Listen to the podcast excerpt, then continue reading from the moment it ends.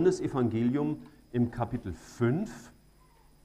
Johannes Evangelium Kapitel 5 und ich lese uns da, die Geschichte geht zwar bis zum Vers 16, aber ich lese uns nur bis zum Vers 9, weil wir uns in der Predigt nur mit diesem Abschnitt beschäftigen werden. Johannes 5, Verse 1 bis 9. Danach war ein Fest der Juden und Jesus zog hinauf nach Jerusalem. Es ist aber in Jerusalem beim Schaftor ein Teich, der auf Hebräisch Bethesda heißt und der fünf Säulenhallen hat. In diesen lag eine große Menge von Kranken, Blinden, Lahmen und Abgezehrten, welche auf die Bewegung des Wassers warteten. Denn ein Engel stieg zu gewissen Zeiten in den Teich hinab und bewegte das Wasser, Wer nun nach der Bewegung des Wassers zuerst hineinstieg, der wurde gesund, mit welcher Krankheit er auch geplagt war. Es war aber ein Mensch dort, der 38 Jahre in der Krankheit zugebracht hatte. Als Jesus diesen da liegen sah und erfuhr, dass er schon so lange Zeit in diesem Zustand war, spricht er zu ihm, willst du gesund werden? Der Kranke spricht zu ihm, Herr, ich habe keinen Menschen, der mich in den Teich bringt, wenn das Wasser bewegt wird. Während ich aber selbst gehe, steigt ein anderer vor mir hinab. Jesus spricht zu ihm, steh auf, nimm deine Liegematte und geh umher. Und sogleich wurde der Mensch gesund, hob seine Liegematte auf und ging umher. Wir neigen uns zum Gebet. Wir dürfen heute Morgen hier sein, Vater im Himmel, um gemeinsam dich anzubeten. Das haben wir getan durch Lieder, durch unseren Dank für diese Kinder, unseren Dank für Schwester Ruth. Und diese Anbetung bringen wir dir auch jetzt, indem wir dein Wort wertschätzen und es mit Dankbarkeit und mit Demut und mit Lernbereitschaft hören. Und wir sehnen uns danach, dass du in unseren Herzen ganz hell aufleuchtest, dass du so deutlich vor unsere Augen gemalt wirst heute Morgen, dass unser Herz davon berührt und geprägt und verändert wird. Danke, Vater, jetzt für deine Gegenwart. Segne auch die Kinder in ihren Gruppen. Gib den Leiterinnen und Leitern viel Weisheit, ihnen dein Wort lieb zu machen und berühre ihre Herzen genauso wie die unseren. Wir danken dir, Herr. Amen. Es war ein Fest in Jerusalem. Und wenn in Jerusalem ein Fest war, dann war die Stadt übervoll. Wir wissen nicht genau, welches Fest es war. Viele mutmaßen, es sei das Laubhüttenfest gewesen. Das war so das populärste vielleicht aller Feste und da waren sehr viele, viele Menschen, Tausende. Die Stadt war völlig überfüllt. Und mitten in dieser überfüllten Stadt wird Jesus vom Vater geführt auf diesen einen Kranken aufmerksam. Wir wissen nicht, ob er an diesem Tag noch einen anderen geheilt hat und ob er mit anderen gesprochen hat. Wir wissen nur, er kam zu diesem einen, in dieser Menge. Als ich das so las, dachte ich, wie gut, so etwas zu lesen, dass Gott den Einzelnen sieht. Mancher hat mir gesagt, weißt du, die Gemeinde wird mir langsam zu groß. Manchen ist sie viel zu klein. Aber eines ist sicher, Gott sieht den Einzelnen, auch heute Morgen. Und er will dir so begegnen, als würdest du ganz alleine heute Morgen hier vor mir sitzen und zuhören oder auch ohne mich hier sein. Gott geht es immer um den Einzelnen. Wie leicht kann der Mensch auch mal zu den Gedanken kommen, hat Gott mich übersehen? Hat er mich vergessen? Beachtet er mich nicht mehr? Hat er kein Interesse an mir? Es kann so leicht geschehen, wenn wir beten und beten und beten und beten und statt dass sich was nach vorne bewegt, geht es immer weiter rückwärts.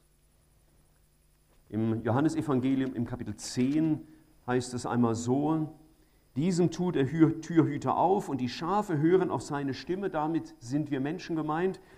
Und er ruft seine eigenen Schafe, das heißt die, die sein Eigentum sind, und er ruft sie beim Namen. Und ich bin so froh, zum Beispiel Jesaja 40 zu lesen, dass der Herr alle Himmelskörper mit Namen kennt, obwohl wir Menschen noch nicht mal wissen, wie viele es sind. Und wenn er all die Himmelskörper kennt, die in sich wie tot scheinen, dann kennt er auch dich als einzelnen Menschen. Er sagt in Jesaja 43, Vers 1, diesen Vers, den viele schätzen, lieben, fürchte dich nicht, ich habe dich erlöst, ich habe dich bei deinem Namen gerufen, du bist mein. Gott kennt dich, den Einzelnen, mit Namen und er kennt dich nicht nur mit Namen, sondern er kennt dich durch und durch. Ich habe inzwischen schon Mühe, euch alle mit Namen zu kennen. Es ist mir peinlich, wenn ich bei manchen neuen zwei, drei oder viermal fragen muss, oh, tut mir leid, ich weiß schon wieder nicht mehr deinen Namen. Es tut mir sehr leid, das mache ich nicht gerne, das soll keine mangelnde Wertschätzung ausdrücken, es ist nur Ausdruck meiner menschlichen Begrenztheit. Aber der Herr kennt dich nicht nur mit Namen, sondern er kennt dein Herz. Und er kennt all das, was dich beschäftigt. Auch während die letzten 13 Male, wie hast du gesagt, der Mond die Erde umrundet hat. Das heißt, ein Jahr vergangen ist für dein Leben. Nun waren in Jerusalem, da in diesem äh, Krankenhaus Bethesda, könnte man beinahe sagen, wir haben ja auch so eins in Stuttgart, nicht mit der gleichen Wirkung, aber dem Namen nach, ähm, da war, gab es viele Kranke, so heißt es in Vers 3, eine große Menge von Kranken. Blinde und Lahme und Abgezehrte. Und Jesus hat Erbarmen mit jedem Einzelnen von ihnen. Es heißt einmal, und wir lieben diese Stelle, denke ich, sehr aus in Matthäus 9, wo es einmal heißt, als er die Volksmenge sah, empfand er Mitleid mit ihnen, weil sie ermattet und vernachlässigt waren wie Schafe ohne Hirten. Da waren Blinde, körperlich Blinde. Haben auch bei uns Geschwistern, die blind sind und, oder stark sehr eingeschränkt sind. Und das ist notvoll, wenn man das im Körper hat. Und es ist eine große Not, wenn man geistlich blind ist, wenn man Gottes Wegführung nicht mehr versteht. Wenn man Mangel hat an geistlicher Erkenntnis, wenn man Gott nicht erkennen kann in seinem Wort. Wenn man blind ist, auch in der Erkenntnis seiner, seiner selbst. Wenn man blind ist in Bezug auf Gottes Willen für mein Leben. Blind vielleicht für die eigene Verlorenheit. Blind für das Heil in Christus. Blindheit, auch im geistlichen Sinne, ist etwas, etwas Schreckliches. Und da gab es Menschen, die waren lahm, das heißt bewegungsunfähig. Die konnten nicht mehr gehen, die hatten keine Rollstühle wie wir heute. Ja? Du kannst wenigstens bewegt werden. Und wie mancher hat gedankt für den Rollator, mit dem man noch laufen kann. Viele wollten dem Erfinder schon einen Orden verleihen für dieses wunderbare Instrument. Wie hätte sich vielleicht dieser Mann gefreut über einen Rollator? Aber der hatte nichts. Und wie viele gibt es, die geistlich lahm sind, bewegungsunfähig, wo gar nichts mehr nach vorne geht? Die in der, nach, in der Nachfolge Jesu irgendwie blockiert sind, kraftlos sind, keine Tatkraft haben keine Entschlossenheit haben, den Weg mit Jesus zu gehen. Und dann waren Leute, die werden hier abgezehrt genannt. Vielleicht könnte man darunter im geistlichen Sinn Leute verstehen, die, die mutlos waren, verbittert und verzweifelt und ausgelaugt von Lebensumständen, die man in Hülle und Fülle erleben kann. In Israel gab es nach meinem Dafürhalten auffällig viele Kranke. Es gab auch auffällig viele dämonisch belastete Menschen. Und viele derer, die körperlich von Jesus geheilt wurden, von denen heißt es mal in der Apostelgeschichte 10 im Vers 38, dass Jesus umherging, um die zu heilen, die vom Teufel überwältigt waren. Darf ich das mal so ein bisschen krass sagen? Vielleicht ist es gar nicht krass. Vielleicht sitzt heute Morgen auch mancher hier, der vom Teufel überwältigt ist, vom Teufel aufgehalten ist in seinem geistlichen Leben, vom Teufel blind gemacht für sich, für den Herrn, für seinen Willen, für den Weg mit Jesus. Vielleicht manchen, der vom Teufel lahm gemacht wurde, weil die Sünde ihn in dem, im Griff hat. Vielleicht mancher, der vom Teufel abgezehrt wurde, mutlos und verzweifelt gemacht wurde und ausgelaugt, weil er vielleicht auch nie sein Leben mit Gott wirklich ordnete, Sünde nicht bekannt hat und, und nie frei wurde, um Jesus wirklich nachzufolgen. Das wäre ein Thema für Schwester Ruth gewesen. Das war ihr großes Thema, dass Menschen in Freiheit geführt werden. Wenn Christen solche geistliche Nöte leiden, dann ist das dramatisch. Und wenn du heute Morgen vielleicht am Ende der Predigt dir eingestehen müsstest, da, da gibt es bei mir tatsächlich auch so manche Blindheit und Lahmheit und Abgezehrtheit, dann, dann wünschte ich dir, dass du genauso berührt würdest von Jesus wie dieser Mann. Der Vers 4, der interessiert manche Spezialisten, die wollen wissen, was war das? Ich sage euch gleich im Vornherein, ich weiß es nicht. Ich weiß nicht, wie das war mit dem Engel, der da von Zeit zu Zeit vom Himmel herabstieg, die Wasser bewegte und der Erste, der reinstieg, der wurde gesund. Kein Kommentator weiß es. Niemand weiß das wirklich. Der Vers 4 scheint sogar ein nachträglicher Einschub in den ursprünglichen Bibeltext gewesen zu sein, weil einer der Abschreiber dachte, dass das ist eine gute, wichtige Erklärung, die im Volksmund sich erhalten hat. Was da wirklich passiert ist, ich weiß es nicht. Die Wirkung war da. Sehr eingeschränkt, das sehen wir ja, immer nur einer und nur ab und zu, aber mehr kann ich euch nicht erklären. Aber an dieser Quelle oder an diesem Teich lag ein Mann, der 38 Jahre lang mit einer Krankheit geplagt war. Wir wissen nicht, ob es eine Krankheit war in seinem Bewegungsapparat, sodass er nicht da hinuntersteigen konnte, oder ob er so schwach, so ausgezehrt war, dass er keine Kraft mehr hatte, hinunterzugehen. Wir wissen es ist nicht und es ist auch jetzt nicht wichtig für unseren Text. Die Krankheit hat ihn jedenfalls lahm gemacht, körperlich lahm gemacht und vielleicht auch blind für die Hilfe Gottes, die er ihm schenken wollte, als der Messias plötzlich neben ihm stand. Vielleicht ein Mann, der abgezehrt war, ohne Hoffnung und resigniert war, der einfach am Ende war, der sich vielleicht einsam fühlte und voller Zweifel war und vielleicht auch zurückgesetzt fühlte über all denen, die gesund wurden, während er noch immer in der gleichen Not blieb. Es gibt Gläubige, die sind 38 Jahre in der gleichen Not ihres Lebens. Sie reifen nicht, sie werden nicht frei, sie, sie kommen nicht voran. Sie haben sich ein Stück weit vielleicht sogar gewöhnt an ihren geistlichen Stolperkurs, gewöhnt daran, irgendwo gefangen und gebunden zu sein und Jesus nicht so folgen zu können, wie die Schrift es sagt. Tausendmal das Gleiche versucht zu haben und genauso oft resigniert wieder aufgehört zu haben. Vielleicht sogar tragischerweise nicht mal was vermissen, weil man sich so gewöhnt hat an solch einen Missstand. Man kennt es hier nicht mehr anders und man denkt, es gäbe nicht mehr.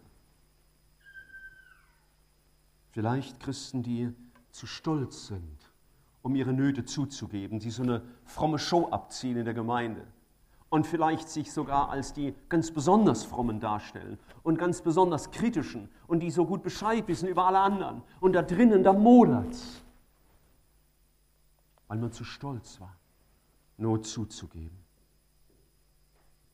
Und manch anderer ist vielleicht so enttäuscht, weil er alles Mögliche versucht hat, schon bei verschiedenen Seelsorgern war und alle Neuerscheinungen gelesen hat über sein Thema und es hat sich nichts geändert vielleicht enttäuscht von Menschen oder Methoden. Und dann liegt man und ist einfach deprimiert. Das könnte so ein, ein Spiegel sein, den dieser Mann uns bildet. Und äh, wir täten sehr gut daran, wenn wir nicht so, so leichtfertig darüber hinweggingen und nachdenken würden, ja mal gucken, wo hier irgendwo diese Kranken sind ob ich einen finde und dann identifiziere ich den und sage, der braucht es jetzt ganz besonders. Hoffentlich hat er gut zugehört. Vielleicht will Jesus auch heute Morgen mit dir reden über Krankheit bei dir und bei mir. Wo Dinge seit 38 Jahren oder nimm irgendeine Zahl immer gleich geblieben sind und es geht nicht voran, nicht vorwärts und nicht rückwärts und du bleibst einfach stehen. Und diese Predigt soll dich herausfordern ähm, und zugleich Mut machen nicht dabei stehen zu bleiben. Jesus sie diesen einen, einen, so heißt es im 4,6, als Jesus diesen da liegen sah, er wendet sich ihm ganz persönlich zu, so wie er das heute Morgen mit dir machen will. Ich würde dir wünschen, du würdest das so wahrnehmen, als säße Jesus jetzt gerade neben dir und würde vielleicht den Arm um deine Schulter legen und sagen, du, wir zwei sollten mal über was sprechen. Über so ein Thema, da gehst du mir schon ganz lang aus dem Weg. Und er stellt ihm eine Frage, die mancher dumm findet. Er fragt ihn, willst du gesund werden? Nun ja, man liest diese Frage, aber das Problem beim geschriebenen Text ist, man hört nicht, wie es gesagt wurde. Steht, ich kann sagen, willst du gesund werden? Da erschrickt der arme Kranke ja. Ich könnte ihm aber sagen, willst du gesund werden? Wir merken einen deutlichen Unterschied. Das ist wie wenn einer ähm, hungrig dasteht oder nass geschwitzt jetzt im Sommer und ich komme hin und frage ihn, willst du was zu trinken? Dann könnte der andere sagen, blöde Frage, natürlich will ich was zu trinken, siehst doch, wie ich schwitze. Aber diese Frage, die drückt ja Mitgefühl aus und, und drückt auch ein bisschen aus, ich würde dir gerne bei diesem Problem helfen. Wenn ich den anderen frage, willst du was trinken, dann werde ich zu ihm nicht sagen, okay, dann geh rüber zu Aldi. Sondern würde ich sagen, guck mal, da hinten haben wir Kisten voller Wasser und da darfst du was nehmen. Ja, diese Frage, die drückt Mitgefühl aus und zugleich zeigt sie, ich möchte dir gerne beistehen.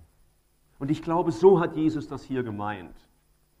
Nicht so eine törichte Frage, sondern eine Frage des Mitgefühls, die Mut macht und die Hoffnung weckt und Erwartung weckt und Glauben weckt, dass da vielleicht doch noch was gehen kann.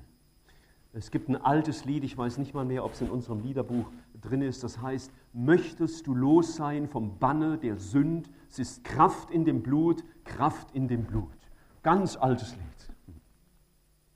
Und das ist eine gute Frage, eine gute Frage in diesem Lied, weil sie Mitgefühl und weil sie Erwartung und weil sie Hoffnung weckt, wenn uns das jemand fragt.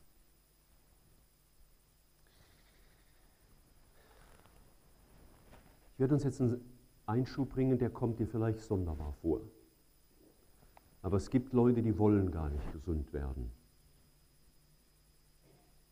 Du sagst vielleicht so ein Quatsch. Natürlich will jeder gesund werden. Aber ich bin nicht sicher, ob das fürs geistliche Leben immer gilt. Wenn einer geistlich krank wäre und die würden zu ihm kommen und ihn fragen, willst du gesund werden? Dann würde der fragen, was soll diese Frage? Ich bin nicht krank. Ich bin gesund. Mein geistliches Leben, das, das blüht nur so. Da sagen vielleicht Ehefrauen, du fragst mich das, das würdest du besser mal meinen Mann fragen. Der hat diese Frage nötig.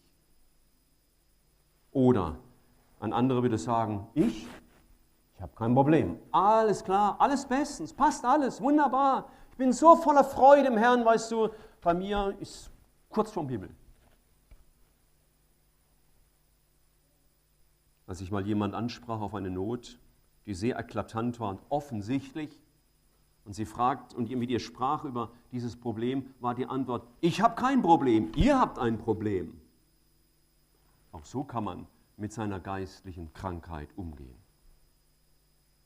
Mancher sagt, oh, was heißt krank? Weißt du, das ist einfach normal. Wir sind ja Christen und Menschen und, und da gibt es halt Probleme und da ist manches einfach normal. Was du anderen, da, bei anderen ist es viel schlimmer wie bei mir. Zu denen solltest du mal gehen. Aber weißt du, das ist ganz normal. Nobody is perfect und das ist einfach so. Das christliche Leben, das, das hat nicht nur Höhen, da gibt es auch viele Niederlagen und dann, ja, als sei das so Normalzustand, den man einfach zu akzeptieren hat. Mancher, der angesprochen wird aus seiner Not, der sagt sogar, ich habe ein Recht darauf, mich zu ärgern. Denn der andere, der hat mich so tierisch genervt und jetzt habe ich mal ein Recht, mich aufzuregen. Und dann halten sie ihre Bitterkeit fest und wenn Jesus kommt und fragt, willst du nicht gesund werden? Dann verbergen sie ihre Bitterkeiten sogar noch vor dem Herrn und hüten sie und pflegen sie und sie blüht und, und verseucht sie und auch andere noch weiter.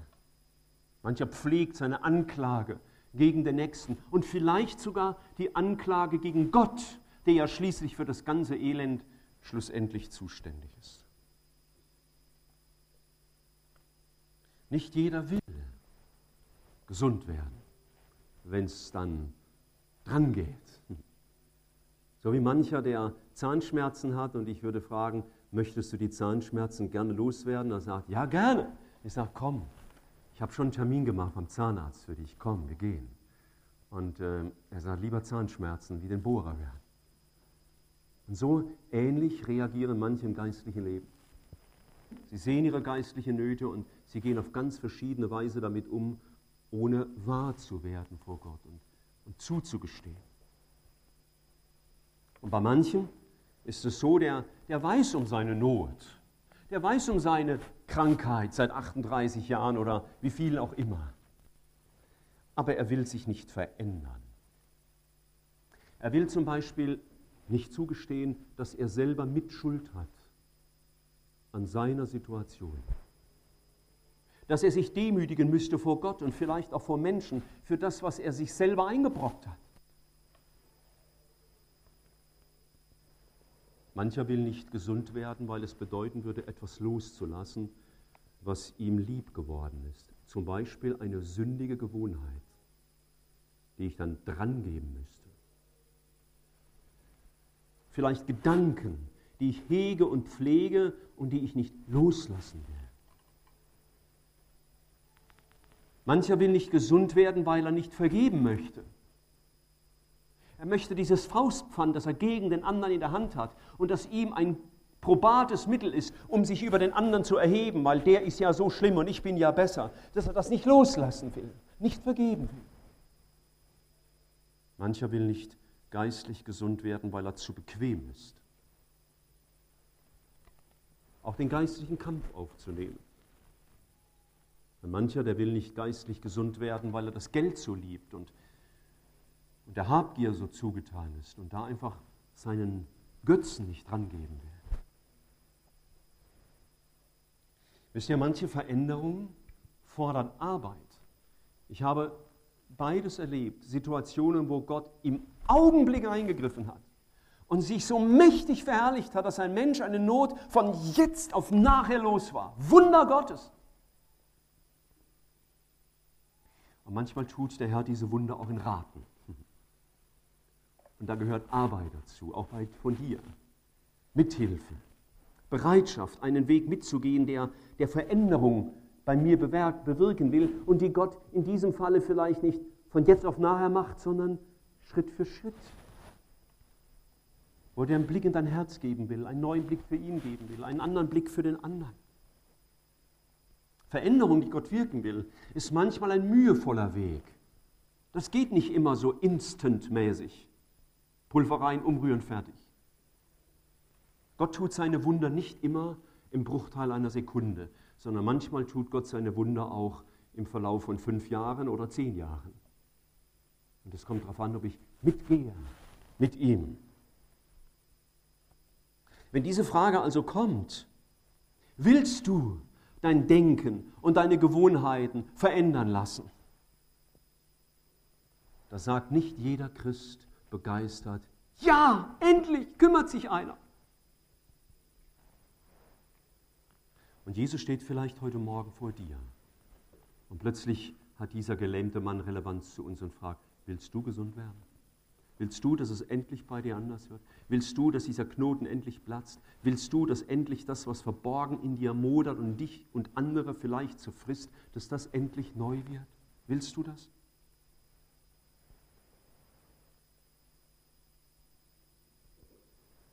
Vielleicht wird der Herr dir diese Woche diese Frage stellen. Und dann kommt die Antwort von diesem Mann, wir würden ja jetzt erwarten, dass er sagt, klar. Es ist 38 Jahre zu warten. Und dann kommt einer daher und sagt, willst du gesund werden? Da wird nicht immer so gleich das begeisterte Ja sein. Seine Antwort ist, Herr, ich habe keinen Menschen, der mich in den Teich bringt, wenn das Wasser sich bewegt. Und wenn ich selber hinuntersteige, dauert es viel zu lang. Da ist ein anderer schon längst vor mir drin und die Heilwirkung schon wieder passé. So sagt mancher Christ auch, weiß ich habe viel probiert. Aber es ist alles zwecklos. Ich kann einfach nicht. Es wird einfach nicht besser. Auch andere Menschen konnten mir nicht helfen. Ich bin schon so lange in dieser Not. Weißt du, das habe da resigniert. Das, da tut sich einfach nichts. Ich habe Gottes Wort gelesen und die Psalmen rauf und runter gebetet und hat sich nichts verändert. Ich leide nach wie vor unter Beherrschung meiner Gedanken, meines Handelns. Ich lebe in Zwängen und in, in fesselnder Sünde. Vielleicht sogar belastet durch okkulte Kräfte. Und ich werde einfach nicht frei. Die Botschaft höre ich wohl, hat mal einer gesagt. Allein mir fehlt der Glaube. Ist das vielleicht deine Situation? Du bist verzagt und verzweifelt und demoralisiert. Oder du verdrängst oder du leugnest und du versteckst deine Not. Und jetzt tut Jesus was ganz Überraschendes. Also das, das hätten wir nicht gemacht. Aber dafür ist er Jesus, der Sohn Gottes. Wir hätten jetzt erwartet, dass er sich hinsetzt erstmal lange mit ihm spricht und sagt, du gucke mal, ich verstehe das ja, deine Gefühle und deine Enttäuschung und deine Verzweiflung und dann und sagt, komm mal mit eine Weile mit uns, so, wir pflegen dich mal ein bisschen, bauen dich seelisch wieder auf. Und Nein, er sagt nur einen Satz. Steh auf, nimm deine Liegematte und geh umher. Hm. Wie kann man sowas sagen? Der ist doch lahm. 38 Jahre lang. Jesus fordert das Unmögliche. Aber es ist Jesus, der das sagt, nicht Michael Happle. Es ist Jesus, der Sohn Gottes, der das sagt. Es ist Jesus, dem alle Gewalt gegeben ist im Himmel und auf Erden, auch über dein Problem. Er er sagt etwas. Und es ist was sehr Interessantes, was er hier sagt. Er sagt nämlich nicht, du bist geheilt. Er fährt ihm auch nicht mit der Hand über die lahmen Knochen und sagt, Krankheit weiche. Das hätte er tun können, natürlich. Aber was tut Jesus? Er steht daneben, packt überhaupt nicht an, sondern gibt ihm einen Auftrag und sagt, steh auf und nimm deine Liegematte und geh umher. Es hat mich erinnert an den Petrus bei dem ersten Fischzug, wo er Jesus kennenlernte, wo der, wisst ihr, die, ähm, die nichts gefangen hatten und dann sagt Jesus, fahrt nochmal raus und werft das Netz auf die andere Seite. Und der Petrus hat ihm die ganze Nacht nichts gefischt, aber auf dein Wort hin mache ich's. Er glaubte dem Wort Jesu. Und wenn Jesus vielleicht dir in deiner Situation begegnet, in deine geistliche Lahmheit und Krankheit und Blindheit und Abgezehrtheit, wie diese Leute hier beschrieben werden, dann kann es sein, dass Gott dich anspricht und sagt, weißt du, du jammerst schon so lange, du klagst schon so lange, du beschwerst dich schon so lange, aber weißt du, es wird mal Zeit, dass du was ganz Bestimmtes tust. Vielleicht ähnlich wie beim Josua. Der Josua ist mit dem Volk Israel dabei, das, neue, das verheißte Land einzunehmen. Sie erleiden eine große Niederlage, weil einer von ihnen das Gebot des Herrn übertreten hatte. Sie erleiden dann diese Niederlage. Der Josua wirft sich vor Gott nieder und heult und klagt und jammert. Und was sagt Gott? Er sagt, steh auf, warum liegst du auf deinem Angesicht? Israel hat sich versündigt. Also Josua, Du kannst jetzt beten und heulen und beten und heulen bis zum jüngsten Tag. Da ändert sich gar nichts. Du musst was tun, nämlich Sünder muss aus dem Volk. Und Freunde, vielleicht ist es das, was Jesus uns sagt. Und das klingt gar nicht so einfühlsam, gell? wie so ein Psychotherapeut. Wenn der einfach so ganz trocken sagt, du hast jetzt was zu tun, nämlich tu mal den langfälligen Gehorsamsschritt. Tu den mal endlich. Du weißt schon ganz, weißt ganz genau, was ich schon lange von dir erwarte, worauf ich dich schon lange angesprochen habe und du tust es nicht. Und jetzt klagst du, dass du geistlich nicht vorankommst. Da kannst du von Seelsorger zu Seelsorger laufen und von Bibelfreizeit zu Bibelfreizeit. Da wird nichts anders, mein Lieber. Ich erwarte, dass du jetzt was tust. Jesus tut nicht alles ohne uns. Er nimmt uns auch mit hinein in die Veränderung unseres Herzens. Vielleicht sagt er, tu den längstfälligen Gehorsamsschritt, den Jesus in, Mark, in Matthäus 18 folgendermaßen beschreibt. Matthäus 18, Vers 18. Ähm, was ihr auf Erden binden werdet, wird im Himmel gebunden sein. Was ihr auf Erden lösen werdet, wird im Himmel gelöst sein.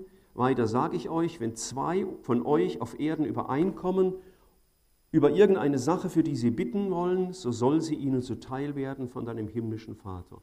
Vielleicht ist es für dich dran, dass du deine Not mal auspackst und die Hilfe annimmst, die Gott uns verheißen hat, wo nämlich zwei oder drei in der Gemeinde eins werden, über dieser Not zu beten. Vielleicht ist es dein Stolz, der dich davon bisher abgehalten hat, das rauszugeben, was in dir ist. Und du wunderst dich, warum Gott nicht hilft. Vielleicht sagt Jesus, weißt du, was du tun musst? Du musst dir endlich mal was sagen lassen. Deine Mutter oder dein Ältester oder deine Mitschwester, die hat dir schon lange einen Hinweis gegeben und gesagt, das ist nicht gut, was du machst. Aber du bist ja so stur, du lässt dir nichts sagen, du rechtfertigst alles und erklärst alles und hat immer recht. Während in Jakobus 3, Vers 17 steht, die Weisheit von oben, da heißt es unter anderem, die lässt sich etwas sagen. Vielleicht ist bei dir das dran, was bei den Leuten äh, dran war, von denen in Apostelgeschichte 19 in Ephesus beschrieben ist, die hatten noch Zauberbücher zu Hause. Und deswegen waren sie nicht frei. Vielleicht ist es für dich wichtig, dass du deine okkulte Vergangenheit ordnest und ans Licht kommst mit den Zaubereien deines Lebens. Wo du siehst, dass deine Familie gebunden ist und geknechtet ist, in Mächten der Finsternis, dass du damit ans Licht kommst und Befreiung erlebst. Du kannst vielleicht lange beten, Herr, mach mich frei. Aber wenn wir die Not nicht ans Licht bringen, kann vielleicht nichts geschehen. Oder Jesus sagt einmal in der Bergpredigt, Matthäus 5, Vers 23, wenn du nun deine Gabe zum Altar bringst und dich dort erinnerst, dass dein Bruder etwas gegen dich hat, so lass deine Gabe dort vor dem Altar und geh zuvor hin und versöhne dich mit deinem Bruder und dann komm und opfere deine Gabe. Vielleicht kann es in deinem geistlichen Leben nicht vorwärts gehen, weil du dich nicht versöhnst mit anderen. Entweder nicht um Vergebung bittest oder Vergebung nicht gewährst.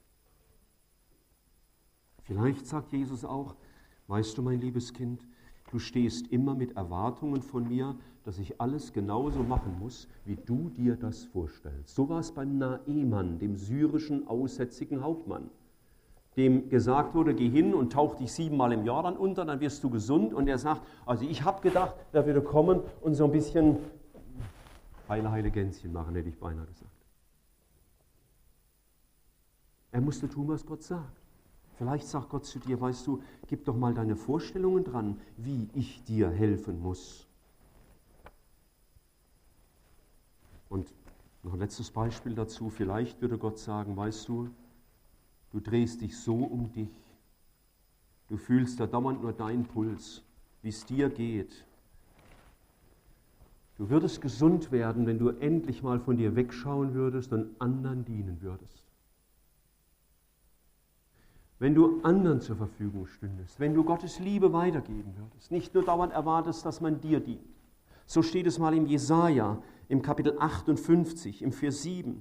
Da heißt es, ähm, ist das nicht ein Fasten, an dem ich gefallen habe, das ihr ungerechte Fesseln losmacht, Knoten des Jochs löst, die Unterdrückten freilasst, jegliches Joch zerbrecht? Besteht es nicht darin, dass du dem Hungrigen dein Brot brichst und arme Verfolgte in dein Haus führst, dass wenn du einen Entblößten siehst, du ihn bekleidest und dich deinem eigenen Fleisch nicht entziehst? Und dann sagt Gott, dann, wenn du das machst, mal los wirst von dem dauernden Drehen um dich und deinen Götzen, der ich heißt, dann wirst du, wird dein Licht hervorbrechen und deine Heilung wird schnelle Fortschritte machen. Jesus fragt uns heute Morgen, willst du gesund werden? Ich gehe alle zwei Jahre zum Arzt, also von selber, und da gibt es so einen medizinischen Check-up. Den empfiehlt man ab einer gewissen äh, Altersgrenze.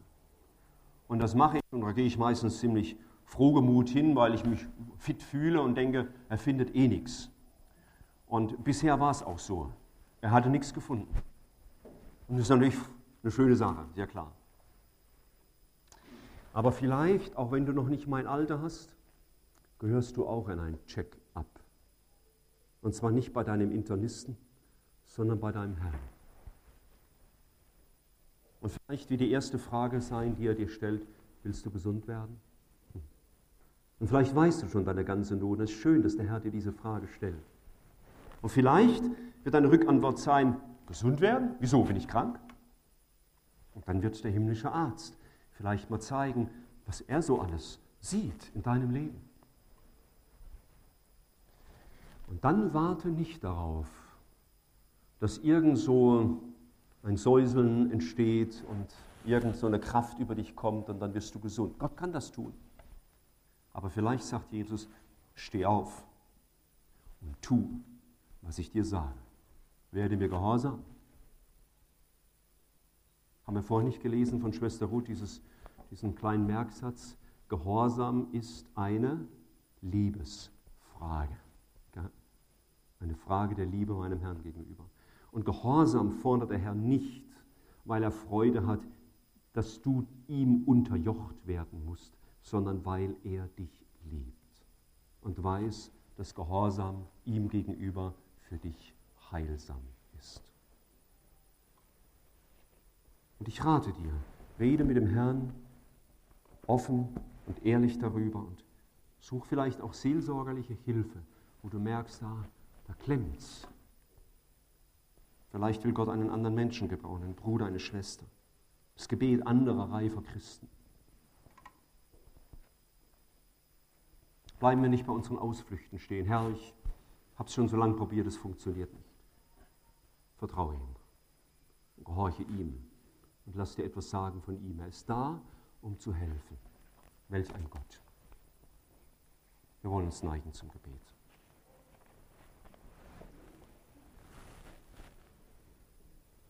Vater im Himmel, wir beten dich an, dass du deinen lieben Sohn gesandt hast auf diese Erde wegen unserer Not, wegen der Not unserer Sünde und wegen der Not aller Folgen unserer Sünde. Danke, dass du ein wahrer Heiland bist, ein echter Erlöser. Und wie du vor jenem Kranken standest, so stehst du auch heute Morgen vor uns mit der Frage, willst du gesund werden? Und Vater, ich möchte das von ganzem Herzen sagen, ja, Herr. Ich will von dir gesund gemacht werden, da wo du Krankheit bei mir siehst, wo Dinge nicht so sind, wie du es willst, wo mein Leben dir keine Ehre macht, wo du mein Leben nicht so gebrauchen kannst, wie du es willst. Herr, ich will. Und Vater, ich bitte dich, dass du uns allen Gnade schenkst, mit einem demütigen Herzen vor dir zu stehen und sagen, ja Herr, ich will. Ich will mir auch die Diagnose sagen lassen. Ich will nicht länger drum reden. Ich will nicht länger ausweichen. Ich will nicht länger verstecken. Ich will nicht länger in meinem Stolz verharren oder im Verweis auf andere, sondern ich möchte mich diesem himmlischen Heiland stellen, der mir diese Frage stellt. Schenk uns ein demütiges Herz, dass ich die Diagnose sagen lässt, mit einem vertrauensvollen Herzen, weil du zur Diagnose auch immer die Heilung schenken willst. Und da, wo du heute Morgen zu uns geredet hast, wo wir etwas zu tun haben, dir gehorsam werden sollen, damit dein Geist Raum gewinnt in uns, da wirke du mächtig in unserer Mitte und schenk du geistlichen Aufbruch, damit wir nicht dahin vegetieren geistlich, sondern leben und etwas sein können zum Lob deiner Herrlichkeit. Wir beten dich an, treuer Herr. Amen.